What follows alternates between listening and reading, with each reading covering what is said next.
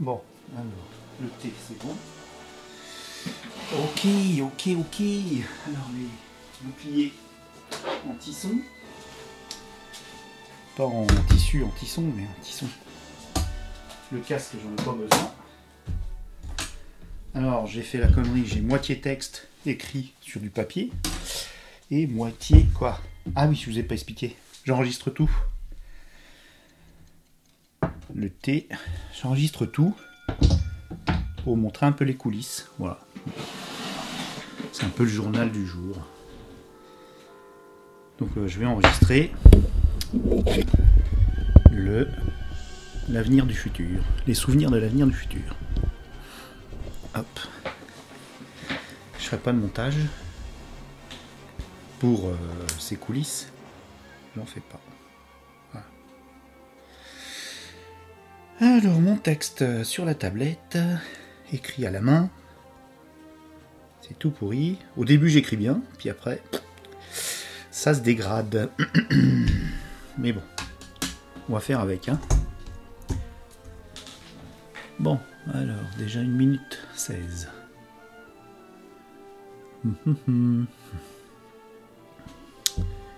Est-ce que j'ai besoin du clavier? Non. Alors je pousse le clavier, j'ai plus de place pour le micro. Voilà, et je mets ma tablette. Alors j'ai pensé à un truc de Sioux, mettre la tablette sur deux petits supports à téléphone. Comme ça, elle est plus en l'air, voilà. Elle tient, elle tient, super. Bon, j'ai plus qu'à faire défiler. Après, pour le texte, ce sera autre chose. Alors, mon bouclier sonore, euh, bah, il est trop petit maintenant, c'est malin. Bah, il sert pas grand chose du coup. Hmm. Voilà, c'est parti, le filtre anti-pop. Pour les pop, pop, pop, pop. Et c'est parti. Ah, petite gorgée quand même de thé. Non, la tisane n'a pas infusé, c'est pas la peine. C'est trop tôt.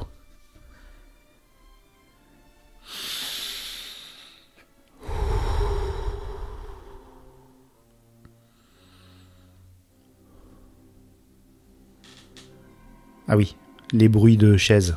Mais bon, j'adore cette chaise, alors j'ai pas envie d'en changer.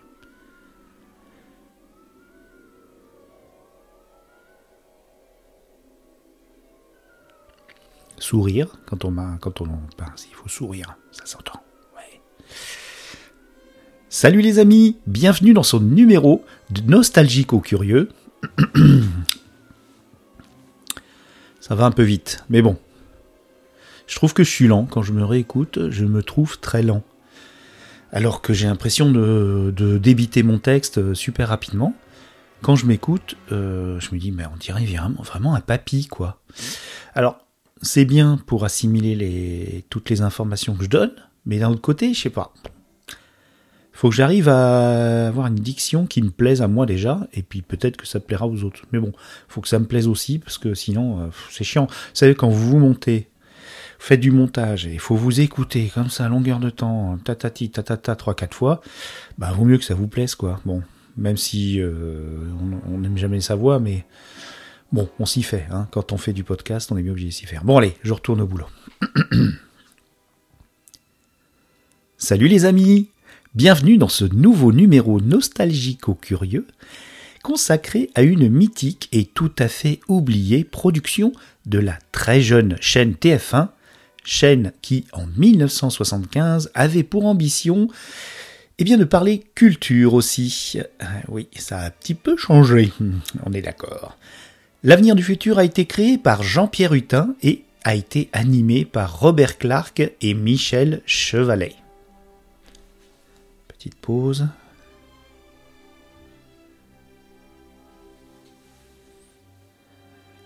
Il est à noter que ce grand journaliste, M. Hutin, a eu plusieurs carrières dites très différentes. Non, alors j'ai loupé. À noter que ce grand journaliste, M. Hutin, a eu plusieurs carrières très différentes. Mais ce que l'on retiendra de lui sera assurément la création de l'émission 30 millions d'amis et son engagement dès 1976 pour la protection des animaux. C'est bien la tablette finalement, je fais défiler comme ça. Revenons à l'émission Débat et Ciné Club, l'avenir du futur. Aujourd'hui, je vais aborder la troisième diffusion qui a eu lieu le 10 mars 1975. Le thème en était le voyage dans le temps, avec comme support le film de Georges Pal de 1960 qui s'appelle, je vous le donne en mille, La machine à voyager dans le temps. The Time Machine.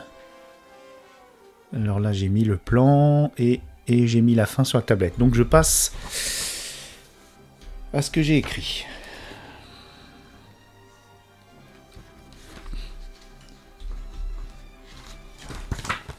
Alors je vais remplacer la tablette par le cahier. On va voir hein, si ça marche. Si j'arrive à me relire. Oui, ça va. D'abord, quelques petits mots sur le réalisateur Georges Pal, qui est devenu un peu mythique. Il est né en Hongrie, à une époque où on parlait encore d'Autriche-Hongrie. Désolé de vous rappeler votre cours d'histoire. Je sais, bon, c'est... Voilà. Hein Non, c'est pas terrible hein, comme intervention, c'était improvisé. Vous voyez, l'improvisation n'est pas toujours euh, au top. Donc je vais le reprendre et puis euh, je vais passer gentiment sur, la blague qui écrite passe, mais alors à dire, voilà. D'abord quelques petits mots sur le réalisateur Georges Pal, qui est devenu un peu mythique. Il est né en Hongrie à une époque où on parlait encore d'Autriche-Hongrie. Je suis désolé de vous rappeler vos cours d'histoire. Nous sommes donc en 1908 quand il poussa ses premiers cris. Architecte de formation, mais dans une école des beaux-arts, et ça c'est important, en 1928, il s'est plongé directement dans une carrière artistique, mais sûrement alimentaire, en réalisant des films d'animation publicitaires. On tourne la page. Ah non, c'est bon. Ok. Il réussit en 1931 à le faire à son compte en perfectionnant ses techniques particulières, plutôt fondées sur l'animation des marionnettes, il créa donc sa société et fit ce qu'il voulait. Il travaille quand même beaucoup plus à Berlin qu'ailleurs. Il dépose son premier... Bah pourquoi ça tombe comme un cheveu sur la soupe Il travaille à l'époque plus souvent à Berlin qu'ailleurs. Il dépose son premier brevet, le PAL DOL, et malheureusement, il doit fuir le nazisme en 1933 car ça commençait à sentir mauvais, et il a été un des premiers à s'en rendre compte. Du coup, il devient un peu nomade dans tous les pays d'Europe, en s'installant quelque peu euh, aux Pays-Bas, et il laisse une solide réputation d'animateur dans toute l'Europe à cette époque-là. Au cours d'un voyage en 1939, l'Allemagne nazie envahit la Pologne. Il décide de rester aux États-Unis et alors là, c'est sur une autre page, donc j'ai l'air d'un con. Quand même mieux la tablette, mais bon, euh, je sais pas, je me suis pas encore décidé.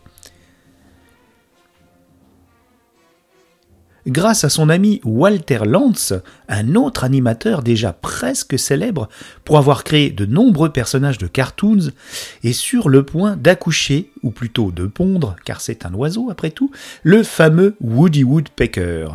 Alors là, je vais essayer de faire mon imitation de Woody Woodpecker que mes poumons euh, et ma gorge de vieil homme euh, ont du mal à faire de nos jours, mais que je faisais très bien quand j'étais petit. Ou alors j'avais une oreille euh, plus, plus voilà, moins intransigeante que maintenant.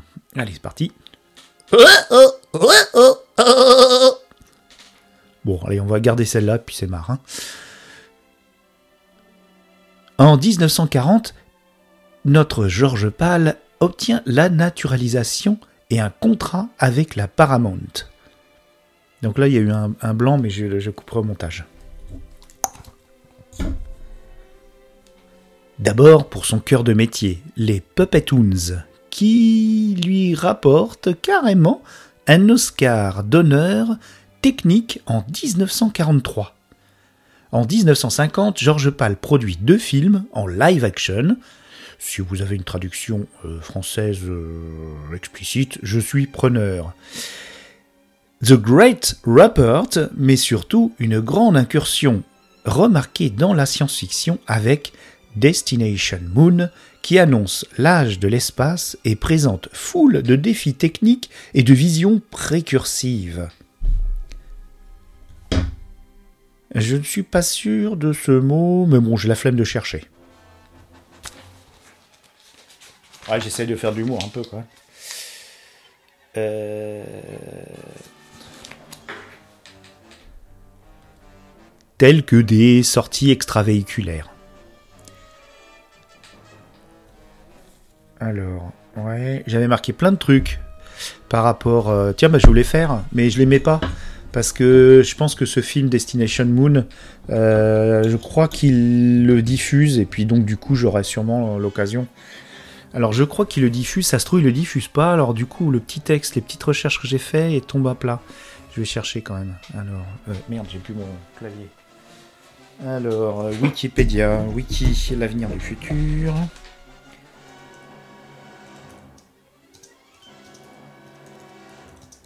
Du turfu. Non. Oh. Alors, Wiki, l'avenir du futur. Est-ce qu'il diffuse Destination Moon? Euh, Alors, le prochain. Le prochain, donc, euh, ça sera le 14 avril 1975, Le survivant de Boris Sagal, avec Charlton Heston de 71. Allez, il était bien celui-là. Waouh. Il m'a marqué. Bon, alors attends, Destination. Non, s'il est vraiment très très très vintage, mais bon, ils ont pas, ils ont pas, ça les arrêtait pas dans cette émission. Ils pouvaient passer des trucs assez vintage. Non, j'ai l'impression qu'ils le passent pas, donc euh, en tout cas pas avant un bon moment. Ça a duré jusqu'en 80. Oula, 87 cette affaire, hein, donc euh, il y en a eu hein, des films. Mais non, il le passe pas. Donc je vais pouvoir le placer mon texte. Heureusement que vous êtes là. Du coup, je me pose des questions. À noter que Robert Heinlein a participé au crypte de. au noter que Robert Heinlein a participé au script en utilisant des éléments d'un de ses romans de jeunesse. Je parle du script de Destination Moon. hein. Je sais, je digresse, je digresse, désolé. Robert Heinlein, euh, l'auteur de, de- tant de, romans séminaux euh, qui ont inspiré le cinéma, qui a eu d'ailleurs, qui est d'ailleurs euh, assez polémique pour notre époque, alors que bon, je pense qu'il y, y a un grand malentendu par rapport à son œuvre. Robert Heinlein publia en 1950 une novella du qui est plutôt une novélisation du film en utilisant des éléments euh, sortis de son roman de jeunesse de 1947, des éléments qu'il a injectés dans le script de Destination Moon, et, euh, donc bah, du, script final du film, quoi. Et il réutilisera tout cela pour son roman euh, sorti en 1951, euh, The Man Who Sold the Moon. Donc c'est assez marrant euh, ces croisements qu'il y a entre le cinéma, les scripts, euh, les idées, euh, même la télévision bien plus tard avec les, séries d'anthologie comme la, la 13e... euh, non, Twilight Zone, pas la 13e dimension, n'importe quoi. En France, on l'appelait comment? La quatrième dimension. Chez le- alors, donc, vous voyez, il y a quand même une, une intéressante influence entre les deux, et c'est pas toujours à sens unique. Alors, je reviens à cette fameuse année, euh, cette fameuse année 1950. Attends, je vais la refaire. Alors, je reviens à cette fameuse année 1950, importante pour notre cher George. The Great Rupert, mêlant action et marionnette dansante, fut un échec. Mais pas Destination Moon, qui fut un grand succès.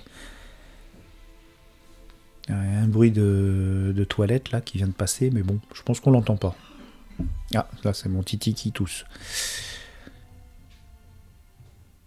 George Pal produit l'année suivante les films When Worlds Collide, et dont nous avons parlé dans le précédent épisode, et qui reste dans le milieu de la science-fiction.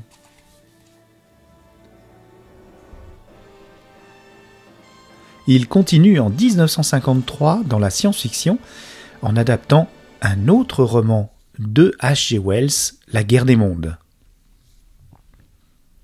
En 1955, il continue avec Conquest of Space Et The Time Machine n'est pas que ça. Alors, non, non, non, non, non, non, non, non, non, non.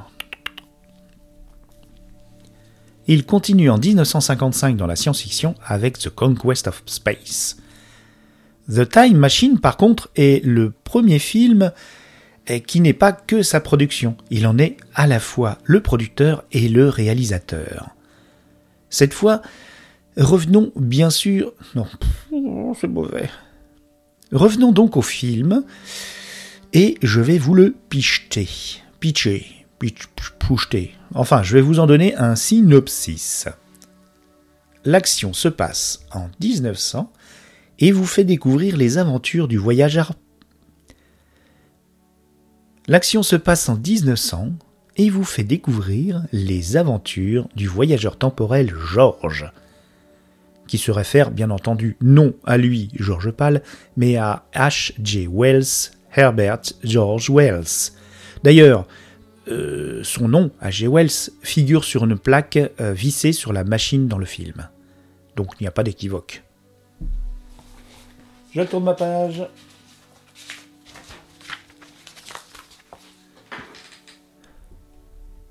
Il est à noter aussi que. Alors, il est à noter, j'ai déjà dit, je ne vais pas faire la répétition. Dans le roman de H.G. Wells, le protagoniste n'a d'ailleurs pas de nom. C'est assez euh, amusant pour le souligner, notamment pour plus tard, vous verrez. Notre George compte bien surfer sur la quatrième dimension, tiens, on y revient, pour découvrir l'avenir de l'humanité. Donc là, c'est pas la Twilight Zone. La quatrième dimension, c'est ce qu'on considère comme étant la dimension, euh, le temps. Vous voyez? Non?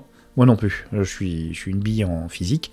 J'adore comment on parle. C'est de la poésie pour moi. J'aime, beaucoup écouter les astrophysiciens, les physiciens, mais euh, c'est vrai que il faut se, il faut se rendre à l'évidence.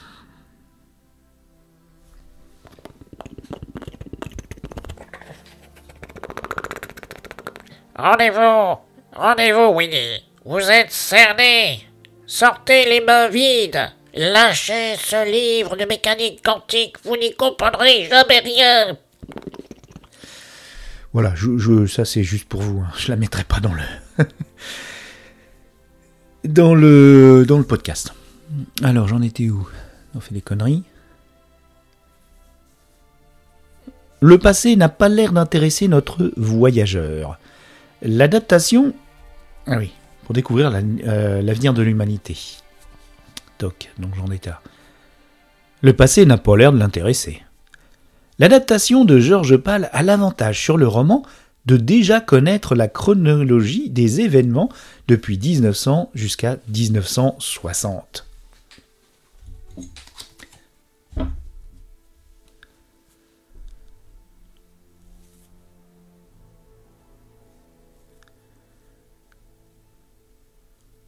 Dans une scène euh, mythique dont je vais vous passer un petit extrait. Ouais, non, je vais quand même expliquer avant. Dans une scène mythique, il y expose d'ailleurs cette chronologie de façon assez sombre. Je vous en passe un extrait. Paf. Voilà, là l'extrait je l'ai déjà. Il présente les guerres et notamment à un certain moment, euh, à la fin, les horreurs d'un cataclysme nucléaire qu'il prévoit 7 ans après le film. Donc c'est assez oulala, hein Bon. D'ailleurs, le script montre à notre... Euh, alors, qu'est-ce que j'avais écrit? Ah oui. Ok, bon. Et notamment des horreurs nucléaires. D'ailleurs, le script montre à notre baladeur tachyonique un holocauste nucléaire en 1960. C'est dans le futur de cette époque.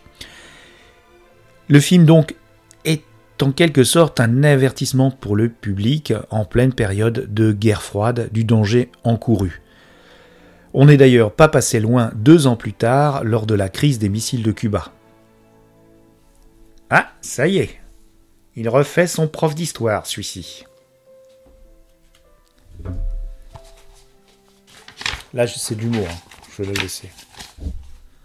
Hop. Oui, bon, admettez que quand on parle de voyage dans le temps, ça s'impose un minimum, l'histoire. Mais bon, l'essentiel de, de cette aventure tient place dans un très lointain futur qui envoie même au plot euh, le script de la planète des singes. Pensez donc, Georges Fresne, le 12 octobre 802 701. Oui, vous m'avez bien entendu. Alors, en siècle, ça fait alors le 20e siècle 2000, donc c'est le 8... 800e siècle. Ouais, 800... 803e siècle.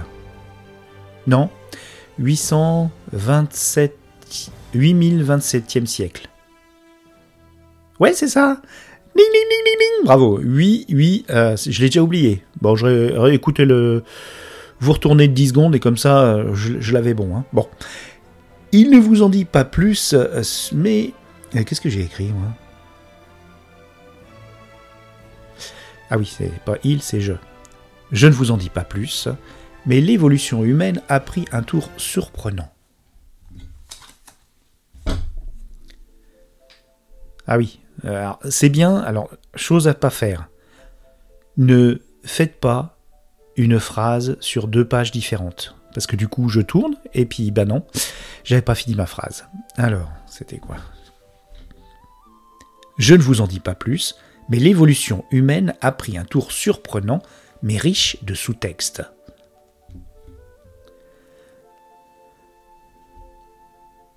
Le roman de H.G. Wells euh, et sa vision de deux peuples à la fin du monde, euh, à la fin des temps, a été très analysé. Vous pouvez retrouver ça facilement sur le net.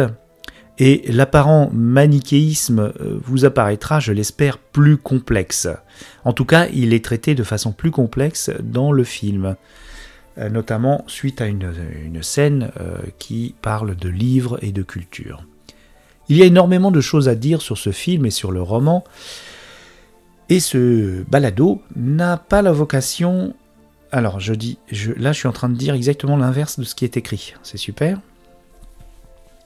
Il y a énormément de choses à dire sur ce film et sur le roman, et ce balado n'a que la vocation de vous mettre en appétit pour, euh, bah, pour cette histoire. Donc là, j'ai eu un. Alors, je vais peut-être boire ma tisane là, parce que là, je commence à. J'ai la bouche qui commence à s'assécher.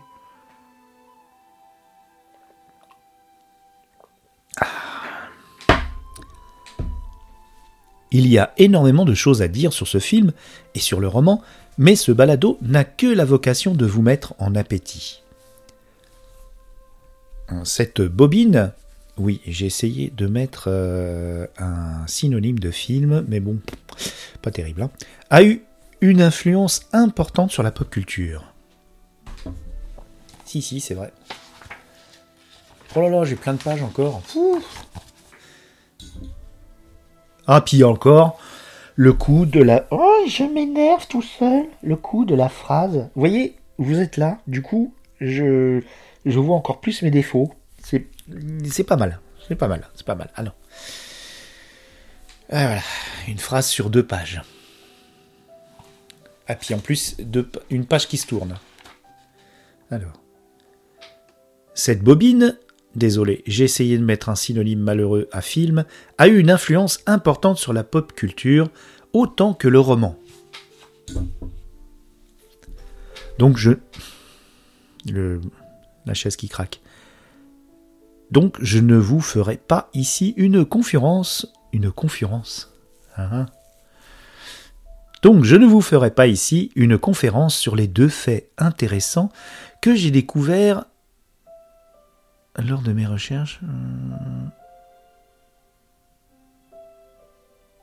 Alors là, pas mal. Je mets pas de ponctuation. Donc du coup, euh, j'ai deux phrases qui n'ont rien à voir l'une avec l'autre. Bon allez, donc je ne vous ferai pas ici une conférence. Je garde quand même deux faits intéressants que je porte à votre attention, que j'ai découvert lors de mes petites recherches. Le roman, que nous pouvons lire actuellement, est une version revisitée, achevée finalement en 1924.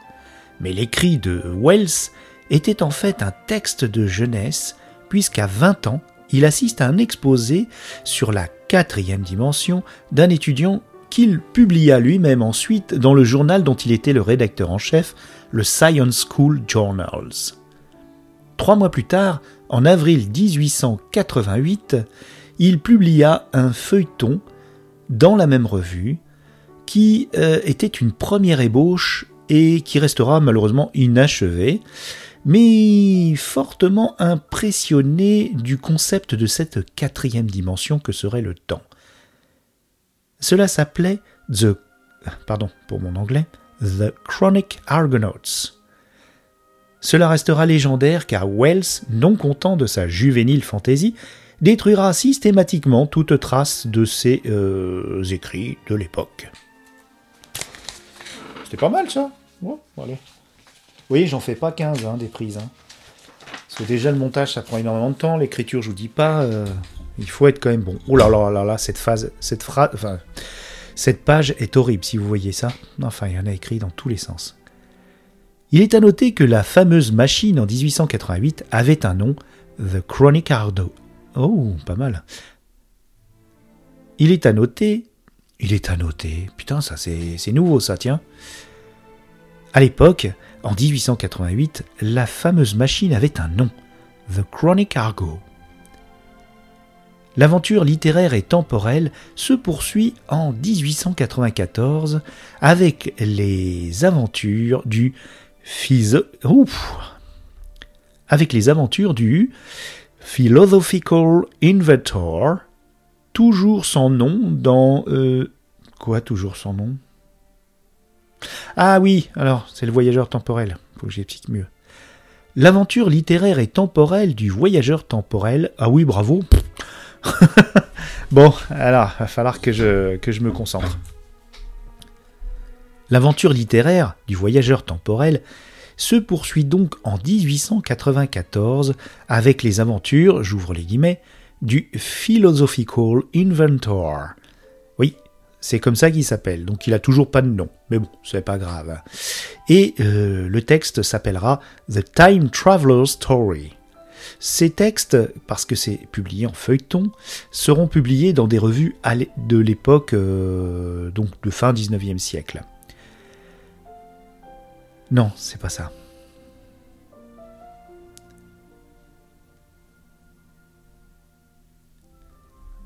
Le texte est republié en 1895, un an après, dans de... de quoi? Bon. Bon, bon, bon, bon, de janvier à mai, The New Review. Le texte est republié dans une autre revue. Le texte est republié en 1895, euh, donc modifié également, en feuilleton de janvier à mai. J'ai pas dit, ouais.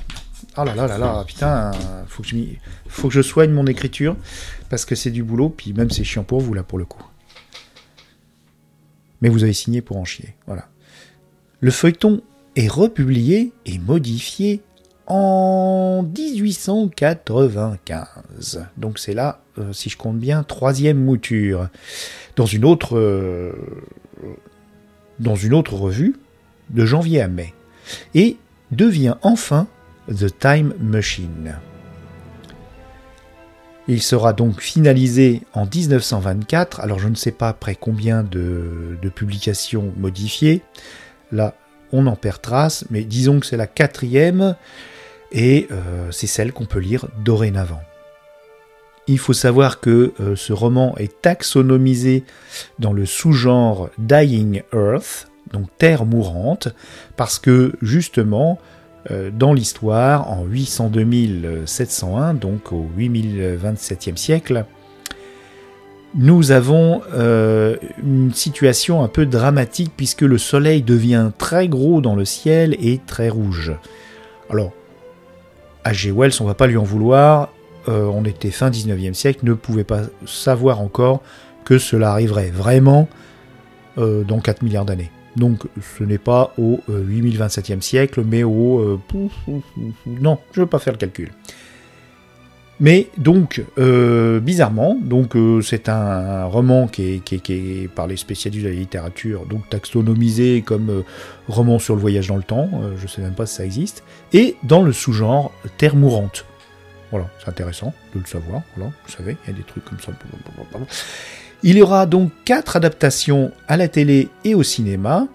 Euh, en 1949, la BBC en fera une, donc euh, à l'époque on faisait ça en live, et cela n'a pas été enregistré. Donc on a juste des témoignages et des scripts de cette adaptation.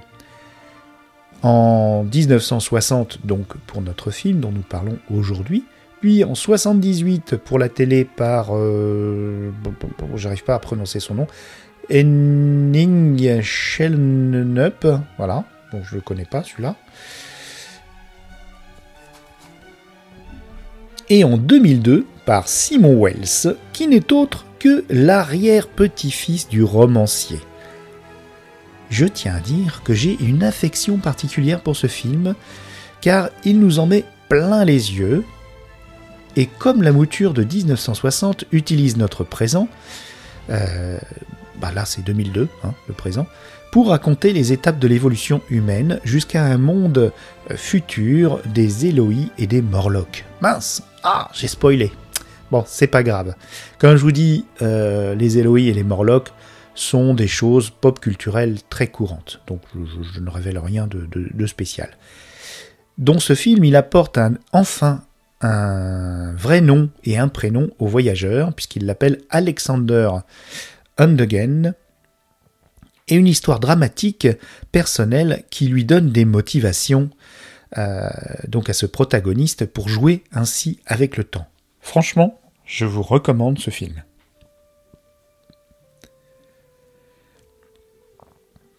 Franchement, je vous recommande ce film qui avait quand même un beau budget de 80 millions de dollars. Voilà, Simon Wells n'a pas été très loin dans sa carrière euh, cinématographique et je crois que ce n'a pas été un gros gros succès, malheureusement. De plus, il y a dans ce film euh, de 2002 une adorable mise en abîme puisqu'il euh, puisque le protagoniste donc euh, Alexander s'aventure non puisque le protagoniste donc Alexander apprend l'existence non puisque le protagoniste Alexander apprend l'existence justement du livre d'H.G. Wells non, euh, non, c'est pas ce que j'ai écrit, mais j'ai écrit tout petit puis j'ai fait des ratures.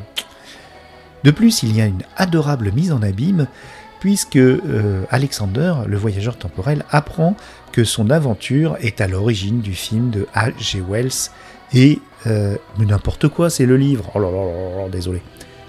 De plus, il y a une adorable mise en abîme, puisque le voyageur temporel de ce film, Alexander, apprend que euh, son aventure est à l'origine du livre de H.G. Wells et du film de 1960. Elle était pas mal cette anecdote, non? Moi j'ai trouvé marrante. Je me souvenais plus dans le film, euh, je l'ai vu euh, rapidement, mais j'ai adoré. Alors, dans le genre proche de Time Machine, je vous recommande le désuet mais charmant Time After Time de 1979 de Nicolas Meyer, alors, je prends le temps de lire après, hein, avant de parler. Hein.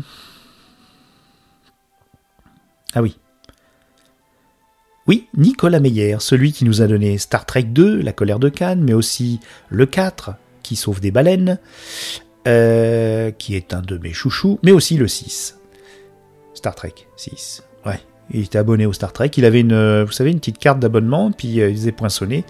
Ça allait jusqu'à 10, mais il n'en a fait que 3. Bon, il n'aura pas un Star Trek gratuit, tant pis pour lui. Bon, il s'agit d'une aventure Time After Time du temps qui commence en 1893. Qu'est-ce que j'ai écrit?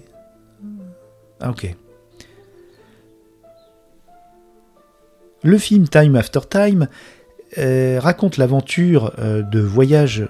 Oh, le film Time After Time raconte bien sûr euh, le, hmm. le film Time After Time commence en 19... Le film Time After Time commence en 1893, comme dans le roman de H.G. Wells, mais tout dérape quand The Reaper, ouais, je suis fier de cette, euh, cette drôle de petit jeu de mots, j'ai tort? Ok, pardon. Qui vole la machine, notre Jacques Lévent. Non, oh là, c'est tout mauvais là. Pouh, allez, je reprends tout. Il s'agit. Non. Le film Time After Time commence en 1893, comme dans le roman de H.G. Wells, mais il dérape quand The Reaper, oui, Jack l'éventreur lui-même, vole la machine pour perpétrer d'autres atrocités dans le futur en 1979. Heureusement, un mécanisme de retour automatique ramène la machine et permet à notre H.G. Wells, oui oui, c'est lui le, héros, euh, de poursuivre son ignoble contemporain. À noter au casting la très jeune actrice au sourire mutin de 26 ans. Hop, je tourne la plage, voilà. Marie Steinberger, qui officie là donc dans son premier film de voyage temporel, 11 ans avant Back to the Future 3. Je sais pas pourquoi je l'ai dit en anglais, mais c'est trop tard. Elle y a d'ailleurs rencontré sur le plateau son mari. Alors là, je mets de la confusion à tout le monde et ça n'a aucun intérêt. En fait, l'anecdote, c'était que sur le plateau de Retour vers le futur 3. Ah mais non, c'est sur le film de 79. Ouh, ça, allez, une gorgée.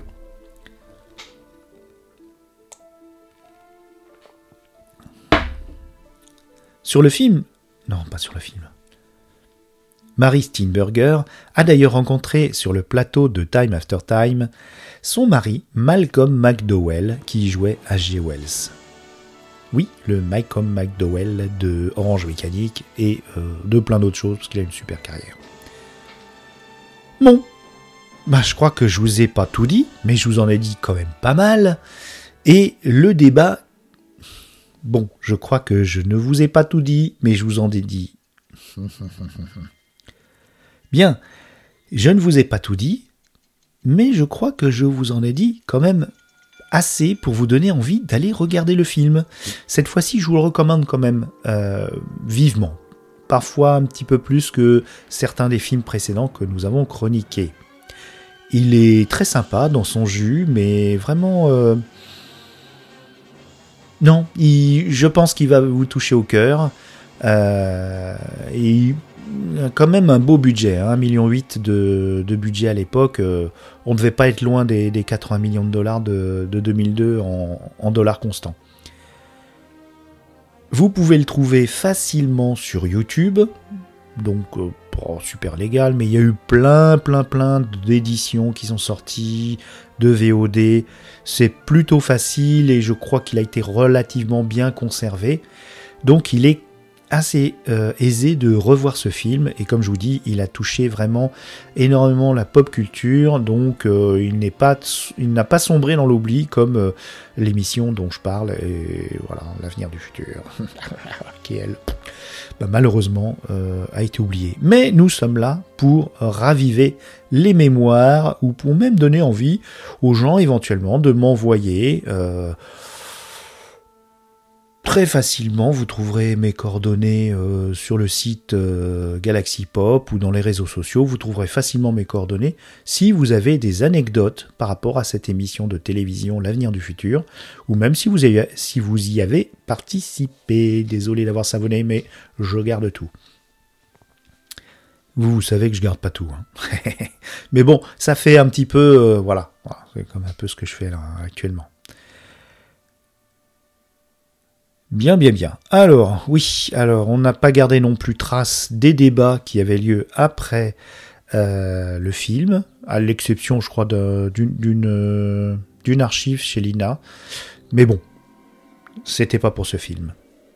Pardon? Oui? Ah, on me dit dans l'oreillette qu'on aurait peut-être un Ah oui? Un vrai extrait? Bon, bah on aurait peut-être un extrait, alors écoutons cela. Bon, alors là, les petits amis, on retourne à la tablette. Et là, j'ai pris l'habitude pour ce podcast de faire un faux débat à la fin. Alors j'ai écrit un petit truc. Il va falloir que je fasse des voix par contre. En plus, euh, voilà.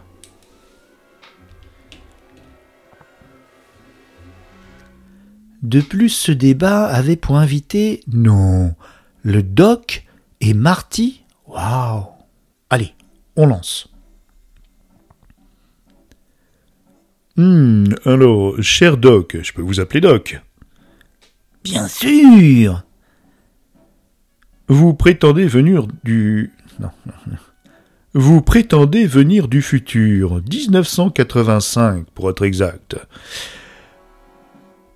De plus, vous traînez avec vous votre petit voisin. Alors, qu'est-ce que. Non, mais n'importe quoi. Bon, on va essayer. Doc, vous prétendez. Doc, vous prétendez venir du futur, 1985, je crois, et avec en plus votre petit voisin. Marty, bon bah, euh, vous filmez, semble-t-il, un reportage sur site. euh, Marty. Eh bien, il semble que vous filmiez. Hmm. Tisane. Putain, c'est c'est laborieux, hein. En fait, j'apprends là qu'il faut que j'écrive mieux et puis euh, pas à la main. Hmm. Doc, vous prétendez venir du futur, 1985. Ça alors? Et en plus, vous traînez votre petit voisin, Marty. Euh, Marty d'ailleurs, vous semblez filmer, semble-t-il, un reportage sur ce qui paraît être la déchéance d'un brillant scientifique obsédé par le voyage temporel, c'est cela? Alors là, je fais le doc. Vous ne seriez pas en train d'insinuer que je serais fou par Ah voilà, ça c'est mon bouclier, pardon. Voilà. Vous ne seriez pas en train d'insinuer que je serais fou par hasard Du tout, du tout, du tout. euh,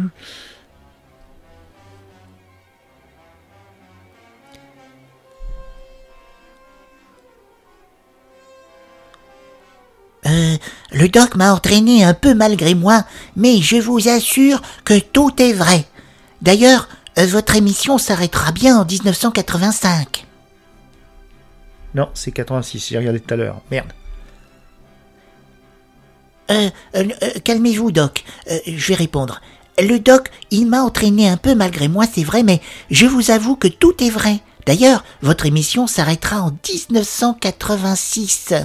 Nous l'avons vu en allant dans le futur. Oui, bon, le futur, euh, 86, c'est un an plus tard. Bon, enfin, disons, c'est très gentil de, de nous dire cela, mais n'avez-vous donc pas peur du paradoxe temporel? Oui, en nous révélant des éléments du futur, vous savez, l'effet papillon, tout ça, tout ça.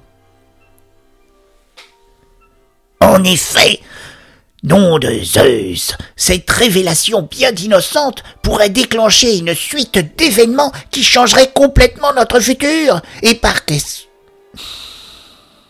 et par conséquent notre présent.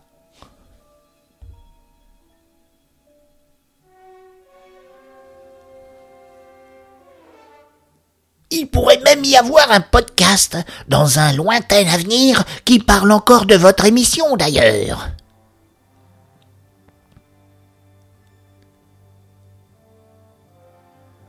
Euh. Un quoi? Oh, je ne peux pas vous dire, je vous en ai déjà trop parlé. Allez, au revoir. Et un rendez-vous dans le prochain numéro de Souvenirs de l'avenir et du futur. Là, je mets un petit bruitage de piou piou. Allez, viens, Marty. J'avance la voiture et on rentre à la maison.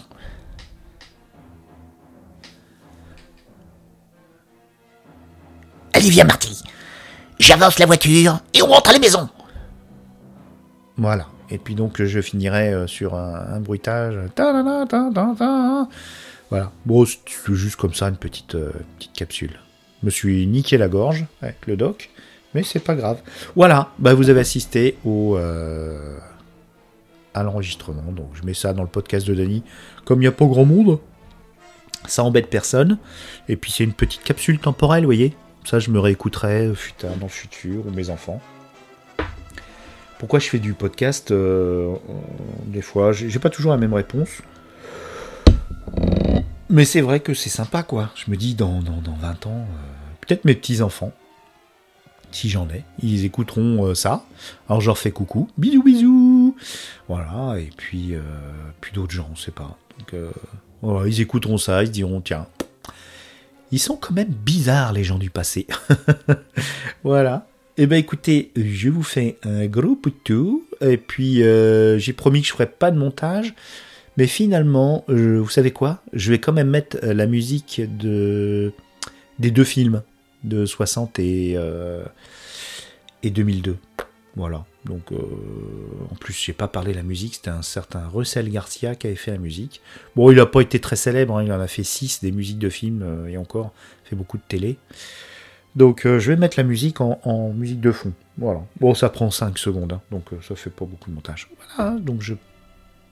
Bah bisous, c'est gentil d'avoir écouté jusqu'au bout si, si vous êtes encore là. Allez, ciao ciao.